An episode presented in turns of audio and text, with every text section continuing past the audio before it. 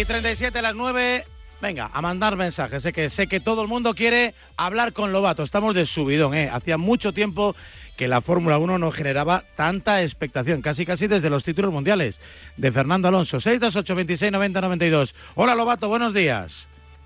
¿Qué tal? ¿Cómo estás, Raúl? Buenos días. ¿Ha merecido más que nunca el madrugón o el trasnochón o lo que cada uno haya querido hacer para ver esa carrera en Australia? Bonita donde las haya. La verdad que la nueva organización de la, de la Fórmula 1 eh, está consiguiendo darle ese impulso ¿no? que necesitaba el deporte que antes era un pelín monótono y previsible.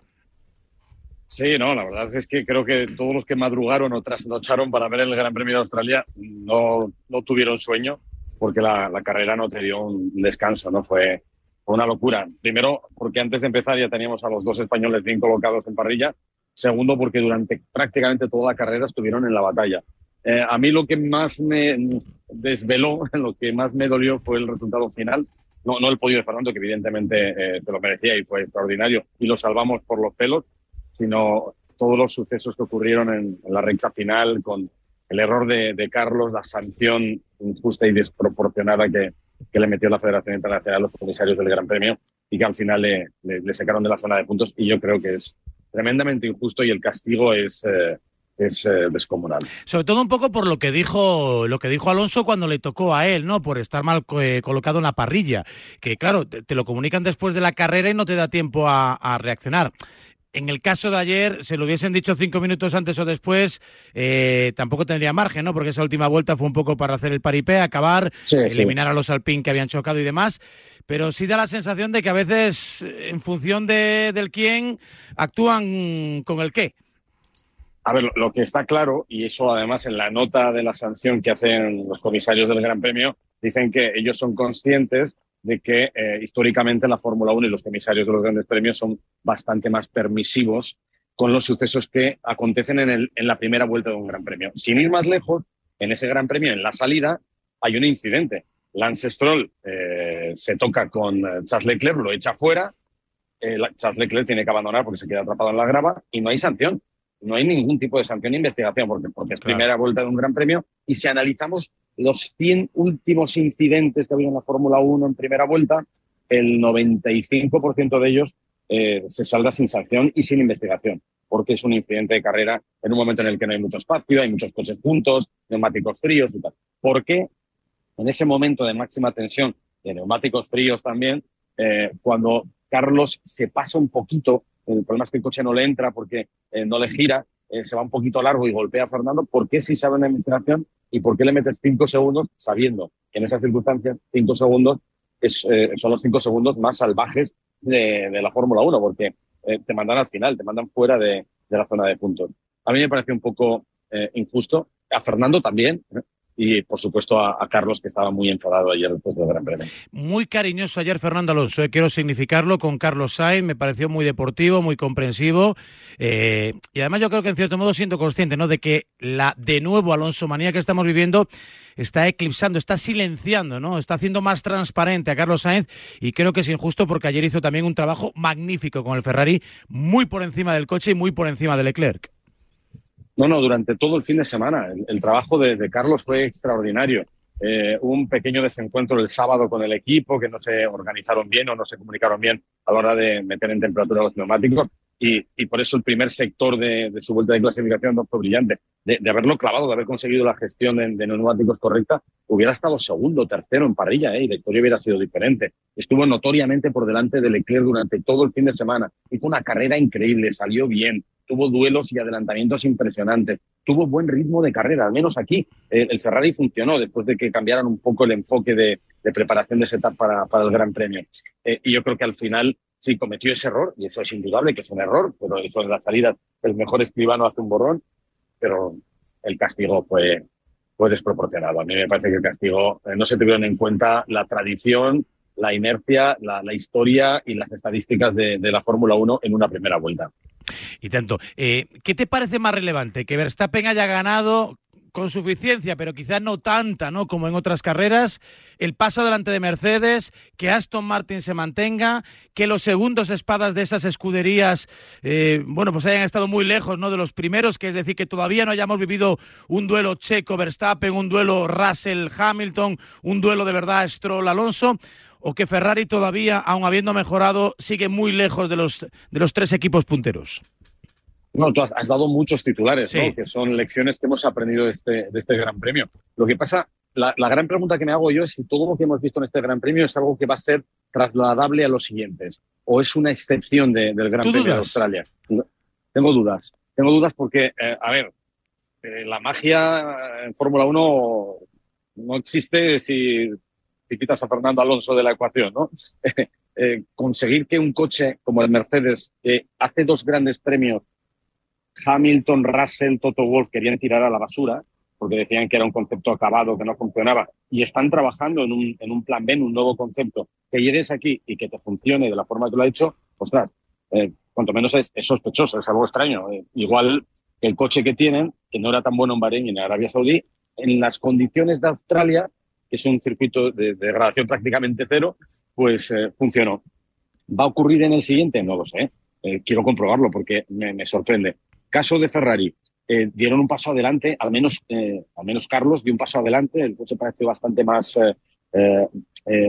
más rápido en, ritmo de carrera. Estuvo emulando los tiempos. También es verdad que no se rodó muy rápido porque estuvieron gestionando neumáticos la mayor parte de la parrilla en una parte del Gran Premio. Pero es, es, evidente que han dado un paso adelante y que, y que parece que pueden ir bien. Pero insisto, en un circuito donde la degradación ha sido mucho más baja que los anteriores. Con lo cual, vamos a ver si en el siguiente eh, esto se, eh, se confirma y sobre todo cuando lleguemos a, a, la parte europea, lleguemos a Imola, lleguemos a Barcelona, veremos dónde está cada uno. Yo creo que todavía es demasiado pronto y la fotografía que estamos empezando a ver es muy confusa. Eh, tengo dudas con Mercedes, tengo dudas con Ferrari. Eh, se confirma que en tres escenarios diferentes Aston Martin sigue yendo muy bien, eh, lo cual es, es bueno. Y, y, a partir de aquí, sí, es verdad que a lo mejor Red Bull sufrió un poquito más en este Gran Premio, pero es que también es verdad que en este circuito hubo poca degradación y no pudieron sacar eh, eh, no pudieron sacar ventaja de una de sus grandes ventajas, que precisamente esa, la baja degradación y la capacidad para generar temperatura en los neumáticos. Por lo demás, eh, cuatro zonas de DRS, hemos convertido el circuito de Albert Park en un circuito que antes no se podía adelantar en uno en el que se puede adelantar y que, a ver, para los puristas el DRS es un invento malo, para la nueva Fórmula 1 el DRS cambia radicalmente el espectáculo, porque te permite, por ejemplo, que un, un Alpine como el de Gasly esté pegado a un Ferrari y siga ritmo de, cabeza de carrera.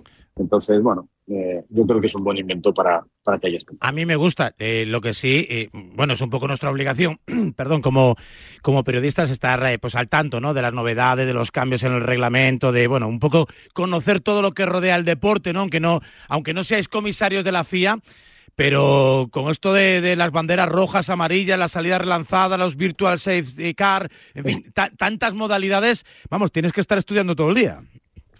Sí, no, eh, a ver, ahí eh, cada, carrera es casi un examen. Eh, a ver, lo de las banderas rojas hubo polémica en el día de ayer porque algunos, algunos se quejaban, incluso Toto Wolff, diciendo que, esto era demasiado, que se había llegado demasiado lejos, que esto se convertía en algo peligroso. La verdad es que la, historia de las banderas rojas, aunque reparte suerte, porque por ejemplo cuando apareció la primera bandera roja a, Russell y a, Carlos les hundieron en la miseria porque habían parado y habían dado un paso adelante en estrategia que podía salirles muy bien al final del Gran Premio. Y claro, al ver una bandera roja y permitir que todo el mundo entre y que todo el mundo pueda cambiar neumáticos, le tiraron eh, la estrategia a la basura. Pero bueno, es un factor de suerte. Esto en la, en la India ocurre lo mismo. En la, 500, en la, en la Indy 500 ocurre y, y que aparezca un coche de seguridad porque, porque eh, se paraliza la carrera afecta al resultado final. A mí me gusta y que vivamos una mini carrera de dos vueltas como vimos en Bakú en 2021 eh, para el espectáculo es un regalo. Sí es cierto que resulta peligroso. ¿Por qué? Porque conviertes un gran premio que estaba previsto a 58 vueltas en un gran premio donde te lo juegas todo en dos. Y claro, en dos vueltas puede pasar cualquier cosa. Y todo el mundo eh, sube el nivel de tensión, el nivel de adrenalina, el nivel de exigencia y arriesga mucho más.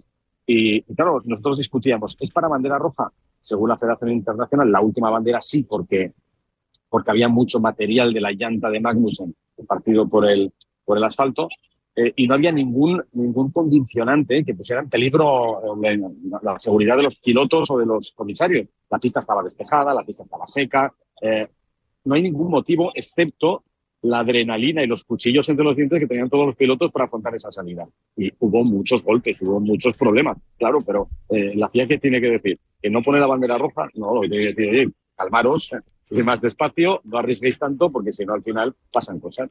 Eh, por cierto, curioso que eh, el único sancionado del final de la carrera fuera, fuera Carlos, porque ni, ni a Logan Sargent, que se llevó por delante un monoplaza en la resalida, ni a los, eh, ni a los alpines cayó sanción, lo cual me, me parece sorprendente. La verdad que fue dio penilla, ¿no? Viéndolo allí en el eh, dentro de su cockpit, eh, bueno, pues suplicándole a los ingenieros que le suplicaran a los comisarios dejarme hablar, dejarme hablar, yo explico, en fin, fueron implacables. Venga, mensajes que están llegando eh, a paladas, que diría que el 628 26 90 92 quieren hablar con Lobato. Buenos días, Radio Marca, buenos días, Lobato. Fernando Alonso va a ganar su carrera 33 solamente si fallan los demás. Uy, buena pregunta. Eh, a ver, depende. Yo tengo puesto el ojo en un gran premio donde quizá las virtudes de Red Bull no les funcionen tanto. Y las virtudes de, Aston Martin sí pueden brillar. Y ese gran premio es el gran premio de, de Mónaco, ¿no? Un circuito de curva lenta, donde no hay DRS que funcionen, donde no hay curvas rápidas y donde además las manos del piloto influyen. A ver, las manos del piloto aquí, eh, Verstappen, Checo, eh, Hamilton, Russell, todos son muy buenos. Pero eh, yo confío que en ese, en ese escenario, en ese hábitat natural, Fernando puede, puede tener una oportunidad. Y si no, hoy por hoy, mientras no venga ninguna evolución, mientras no haya ningún cambio, Red Bull está por delante y, y parece imbatible. Tendría que pasarles algo a la fiabilidad, eh, tener un, mal sábado y una clasificación mm, patética en un circuito donde no se pudiera adelantar y, entonces eh, bueno, habría más opciones para los demás. Pero si no, cuerpo a cuerpo, mano a mano, eh, Verstappen es imbatible. Solamente hay que ver el adelantamiento que le hace a los Mercedes, el que, el que le hace a Hamilton por fuera antes de la, de la curva 10 es, es, bochornoso. O sea, es que es un diferencial de velocidad bestial que se suele decir en estos casos cuando hablamos de fútbol y pasa esto, ¿no? De juegan los de quinto A contra los de octavo B. Bueno, pues más o menos eso fue lo que pasó con el, con el coche, a toda velocidad, por el exterior y bueno, la verdad que Hamilton ni, ni hizo amago, ¿no? De, de, defender su posición. Venga, mensaje 628 26 90 92. Hola Antonio, buenos días. Eh, ¿Sabemos si Ferrari va a reclamar la sanción que le han puesto a Carlos Sainz? Venga, un saludo. No, no, no, no. Las sanciones eh, se, tienen que reclamar justo después o presentar alguna evidencia. No una reclamar, tienes que poner un, un derecho de revisión y no lo hicieron. No lo hicieron porque, a ver, eh, esto es muy complicado. Eh, los comisarios toman una determinación y, la aplican inmediatamente. A partir de ahí es muy difícil que, te puedan quitar la sanción. y Ferrari no hizo ningún movimiento para, ello. Y, y si nos paramos y somos eh, sinceros, eh, se interpretó así y lo decidieron así. Es como cuando te pitan un penalti. Eh, lo más que puede ocurrir es que el VAR te diga algo y que el árbitro quiera volver a, verlo, que normalmente no ocurre porque consideran que es la opinión de, del árbitro. en justicia cometió un error y, y es, es, evidente que provoca un, un, choque. Lo que pasa es que yo insisto en que normalmente en estas circunstancias de primera vuelta los comisarios no suelen actuar. Si hubiera ocurrido en la vuelta 16 eso es sanción seguro. Pero en la primera vuelta yo lo único que pido es un poco de más de, de mano ancha que siempre existe en la Fórmula 1 en la primera vuelta. Sí, además al estar tan comprimidos cinco segundos es que, claro, acabas, acabas, el último. Eh, sí, es como, es como si dicen que te descalificamos. Claro, para, claro. para el caso es lo mismo. No sé, te, te quitan ahora 20, 20 puntos de la liga por algo y no, no sé.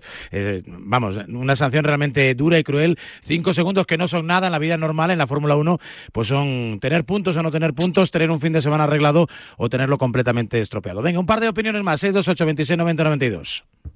Hola Antonio, hola Varela, buenos días. el otro día en la carrera enchufado hasta el final, vaya carrerón. Y nada, ¿tú crees que Alonso puede optar aunque sea a subcampeonato? Eh, yo, a ver, yo creo que sí. O sea, yo creo que Fernando puede optar a todo. Eh, tiene que estar ahí, al acecho, lo que ha hecho prácticamente toda la vida, ¿no? Eh, os acordaréis de los años de Ferrari del año 2010-2012, eh, el coche, a ver, la diferencia no era tan grande como la que hay ahora mismo entre Red Bull y, Aston Martin, pero el, Ferrari de Fernando mm, en buena parte del, campeonato era más lento que, que los Red Bull. Lo que pasa es que pasó con los Red Bull, con Mark Webber y con Sebastian Vettel, pues que tuvieron sus rencillas, sus toques, sus broncas, sus abandonos, y, y Fernando estaba ahí el, problema que tiene Red Bull es que Fernando es un martillo pilón, está ahí, tumba, tumba, tumba, siempre está ahí, siempre está ahí, puntuando, puntuando, puntuando, puntuando. Y lo que quiere Fernando es, seguir así, puntuando, puntuando y aprovecharse de los errores de Red Bull. Eh, en el caso de este Gran Premio, pues mira, le ha recortado a Checo Pérez eh, si el problema que tuvo Checo Pérez el sábado con un coche que no sabemos muy bien qué le pasó, pero algo le pasaba evidentemente, le ocurre a Max Verstappen, hubiera recortado puntos a Max Verstappen. Y no le queda otra que seguir así sumando, sumando, sumando, sumando, sumando. Y si ellos se equivocan, al final pueden tener un problema. Y a partir de ahí también hay que esperar a ver cómo evoluciona Aston Martin el coche, si puede acercarse un poquito a Red Bull, eh, aunque yo creo que ahora mismo la batalla real es, eh, es con Mercedes y con Ferrari. Eh, Red Bull están un poco lejos. Pero Fernando tiene que puntuar y ese es el objetivo que se ha marcado y es lo que está haciendo. ¿Cuándo es la próxima cita, Antonio? Uf, nos queda mucho. Tenemos que esperar casi cuatro semanas hasta el Gran Premio de Azerbaiyán. Recordad que estaba el Gran Premio de China, pero se canceló ah, y no se ha, no se ha sustituido la fecha. Con lo cual tenemos 18 días hasta el, hasta el próximo Gran Premio, que mola, ¿eh? El Gran Premio de Azerbaiyán. Sí, sí. Recordaros que es a más de 350 entre muros y donde suelen suceder también muchas cosas y donde la primera mini carrera de la historia la vivimos allí en el año 2021 con esas dos últimas vueltas donde brilló Fernando, donde ganó Checo y donde Luis Hamilton cometió un grave error. Cosas es la palabra de moda en la Fórmula 1, porque pasan cosas, Lobato sabe cosas y Lobato cuenta cosas aquí en, Radio Marca y por supuesto en Dazón, con Cucarella, con, eh, en fin, con Pedro Martínez de la Rosa y con todo el equipazo que tiene a su disposición en la tele, con los derechos que nos enseña todos los fines de semana cómo va este circo de la Fórmula 1. Gracias Antonio, hasta la próxima semana. Venga, un abrazo fuerte. Abrazo.